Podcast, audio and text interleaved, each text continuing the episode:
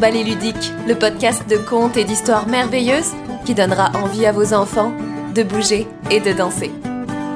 Je m'appelle Juliette Lacan et chaque vendredi, retrouvez une nouvelle histoire et on danse.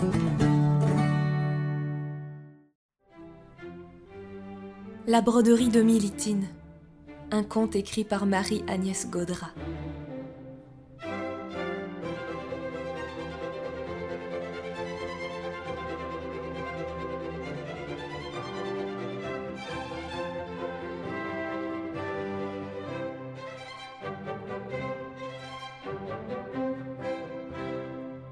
Princesse qu'elle était, Militine n'était pas très jolie. Un peu pataude, un peu rondelette, elle avait le nez grand et les yeux tout petits, ce qui ne l'empêchait pas d'avoir beaucoup d'esprit. Parmi ses nombreux talents, elle savait repérer les flatteurs à mille lieues à la ronde. Et quand on est fille de roi, c'est bien connu, les flatteurs, ça ne manque pas. Militine devait subir à longueur de journée les hommages empoulés de tous les princes qui lorgnaient sur le royaume de son père.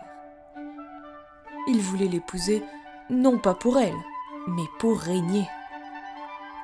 Elle les écoutait riant intérieurement, lui vanter les mérites de sa grande beauté. Les uns s'extasiaient sur sa taille admirable, les autres prétendaient être amoureux fous de sa bouche de vermeil, de ses grands yeux de chat et détaillaient sans avoir peur du ridicule tous les attraits d'un visage qui n'avait rien à voir avec le sien. Il l'agaçait prodigieusement, mais elle ne disait rien, et elle se rattrapait plus tard en racontant à son père les énormités que ces princes débitaient, croyant bêtement lui plaire. Celui-ci m'a dit que mon nez était si joli qu'il ne pouvait s'empêcher d'en rêver toutes les nuits. Et cet autre, qui aurait dû réviser dans ses livres de poésie, m'a déclaré sans rire que jamais sur la terre on n'avait vu une femme dont irradiait une telle lumière. Non seulement ils me mentent, père, mais ils me prennent pour un dindon. Et Militine riait à gorge déployée. Le roi se laissait parfois prendre par sa gaieté, mais il était bien embarrassé, car sa fille refusait tous les prétendants et l'âge venant, son mariage commençait à devenir urgent. Il ne pouvait pas quitter ce monde sans être sûr d'avoir des héritiers.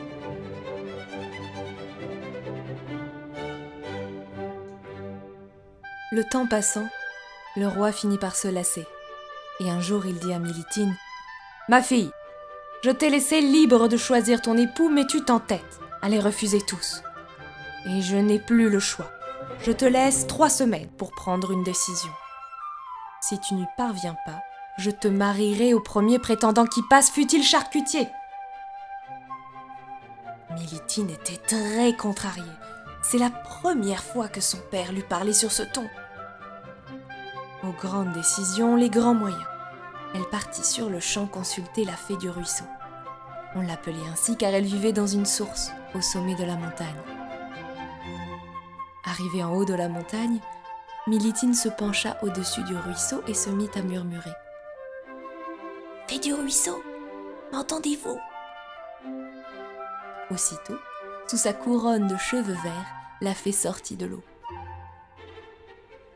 Euh, me veux-tu? dit-elle. Et ramassant une brindille qu'elle jeta dans le courant, elle déclara Je te laisse pour t'expliquer le temps que cette brindille mettra à descendre le ruisseau. Parle il faut croire que ce temps suffit à Militine. Car le jour même, le roi la retrouva radieuse, installée devant son métier à broder. Que fais-tu là? demanda-t-il étonné.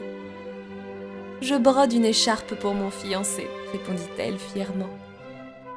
Le père regarda le métier à tisser avec des yeux ronds. Ne voyant rien, il marmonna il n'y a pas le moindre tissu sur ce métier. Vous vous trompez, cher père, rétorqua Militine. Il y a bien une étoffe, et je la brode d'or et d'argent. Mais la fée du ruisseau qui me l'a donnée a fait en sorte qu'elle ne soit visible qu'à celui qui méritera de m'épouser. Vous pouvez annoncer partout dans le royaume que je prendrai pour époux celui qui saura le mieux apprécier mon ouvrage. Fut-il fils de charcutier ajouta-t-elle avec un sourire. Le roi était si soulagé que Militine envisage enfin sérieusement le mariage qu'il répandit aussitôt la nouvelle en envoyant des messagers aux quatre coins de son royaume. Rapidement, des princes commencèrent à affluer. Il y en avait des petits, des grands, des maigres, des dodus. Et Militine les voyait défiler toute la journée. À tour de rôle, il restait sagement à la regarder enfiler un fil invisible dans le chat d'une aiguille invisible, brodant une étoffe invisible. Et tous s'extasiaient devant la beauté des arabesques qu'elle brodait et louaient son incomparable habileté. Certains décrivaient des dessins de fleurs sensationnels. D'autres voyaient des tours d'un château si somptueux qu'il leur faisait presque mal aux yeux. Et tous étaient d'accord pour dire qu'elle était la plus habile brodeuse du royaume. Et Militine, les lèvres pincées, se contentait de lever la main pour faire signe au suivant d'avancer. Le défilé dura trois jours entiers, mais aucun prince ne sortit vainqueur de l'épreuve roi désespéré fit savoir que désormais pouvaient se présenter au château tous les tailleurs et les boulangers et les charcutiers. Bref, tous les sujets mâles jusqu'aux plus humbles.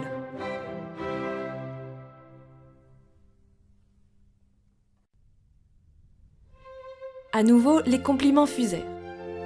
Chacun pensant faire plaisir à la princesse, décrivait dans la broderie ce qu'il aimait le plus dans la vie. Les tailleurs voyaient des costumes extraordinaires, les boulangers des brioches et des petits pains dorés, et les charcutiers des jambons et des saucissons. Militine se pinçait les lèvres pour ne pas rire. Mais le roi, lui, ne riait plus du tout. Tous les artisans du royaume étaient rentrés chez eux, et Militine n'avait toujours pas choisi de mari. Quand tout à coup, un pauvre étudiant arriva en courant. Se penchant légèrement au-dessus de Militine, il dit simplement Excusez-moi, princesse, si je me couvre de honte à vos yeux, mais je ne vois ni aiguille, ni fil, ni étoffe sur ce métier. Militine leva les yeux, visiblement intéressée. Et puis-je vous demander comment vous me trouvez? demanda-t-elle sans se gêner. Je dirais, sans vouloir vous offenser, que vos yeux sont un peu petits, votre nez un peu long et votre silhouette arrondie ne correspond pas aux critères de beauté que l'on voudrait nous imposer. Mais pour être sincère, il y a en vous un charme et une authenticité qui font que, si j'osais, je vous dirais volontiers que vous me plaisez. Militine poussa un cri de joie et enlaçant son père, elle lui dit je vous présente mon futur mari. Il n'y avait rien sur ce métier, il est le seul à avoir dit la vérité. Militine épousa le jeune étudiant franc et n'eut jamais à le regretter. Ils s'aimèrent d'un amour sincère qu'ils relevaient régulièrement d'une bonne dose de vérité. En ne mentant ni à leurs sujets ni à leurs alliés, ils instaurèrent un long règne de paix et de prospérité.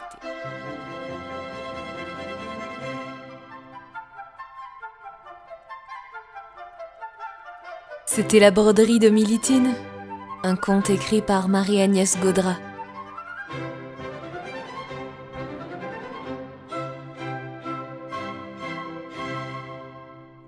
Allez, comme je te l'ai promis au début de l'épisode, après l'histoire, on danse.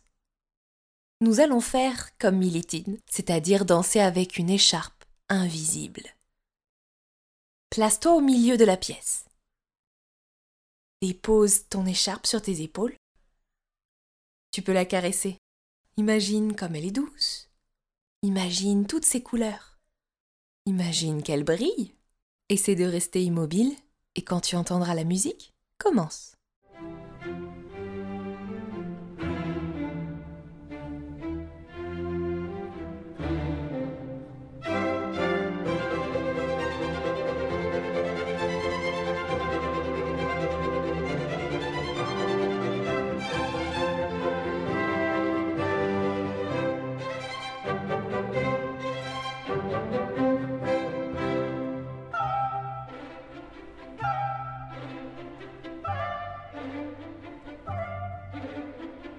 Et essaie de trouver une pause finale.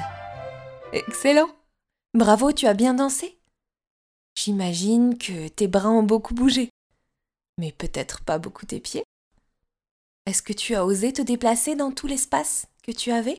Il est peut-être petit, mais regarde, partout où tu peux aller. On va réessayer une deuxième fois. Et au lieu de rester figé sur tes deux pieds, je veux que tes pieds se déplacent de tous les côtés dans toute la pièce. Tu penses que tu peux faire ça? Allez, remets ton écharpe sur tes épaules. Lasse-toi au milieu de la pièce. Prépare ta pause de départ. Moi, je lance la musique. Dès que tu l'entends, tu peux démarrer.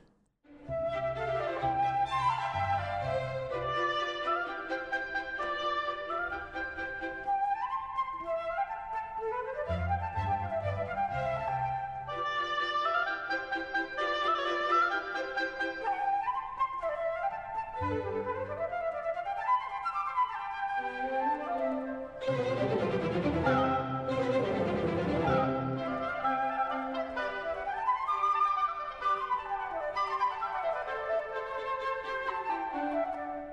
c'est de trouver une pause finale Super.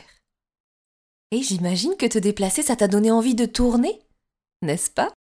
Tu as tournoyé sur toi-même? Avec une écharpe, on a tendance à le faire. Peut-être que tu pourrais en rajouter encore plus et trouver différentes manières de tourner. Tourner lentement, tourner rapidement, sur toi-même ou en avançant, tout ce à quoi tu peux penser. Mais n'oublie pas, ton premier objectif, c'est de danser avec une écharpe invisible. Les tours et les déplacements, c'est pour aller plus loin.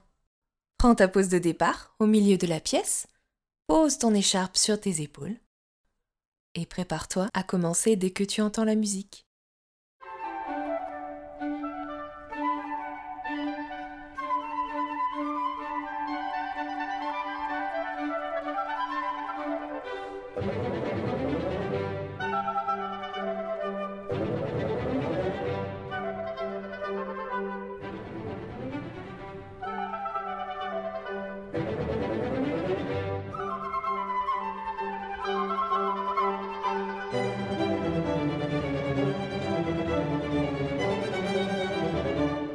Essaie de penser à une pause finale. Eh bien voilà, nous avons déjà terminé. J'espère que cette histoire t'aura plu autant qu'à moi. Moi je te retrouve la semaine prochaine pour une nouvelle histoire.